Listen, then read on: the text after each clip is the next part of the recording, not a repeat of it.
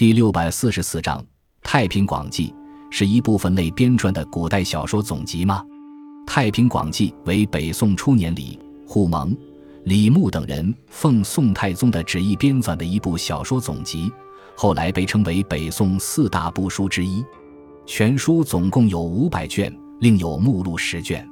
该书在编纂过程中取材于汉代至宋初的野史、小说以及诗、道两藏等，引书超过四百种，而且每条援引都注明出处，只是错误较多。该书按题材分为九十二类。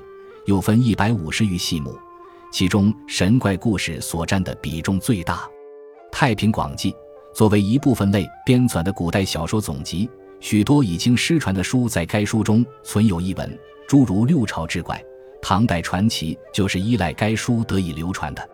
宋元以后的许多小说、戏曲也曾从这本书的故事中取材。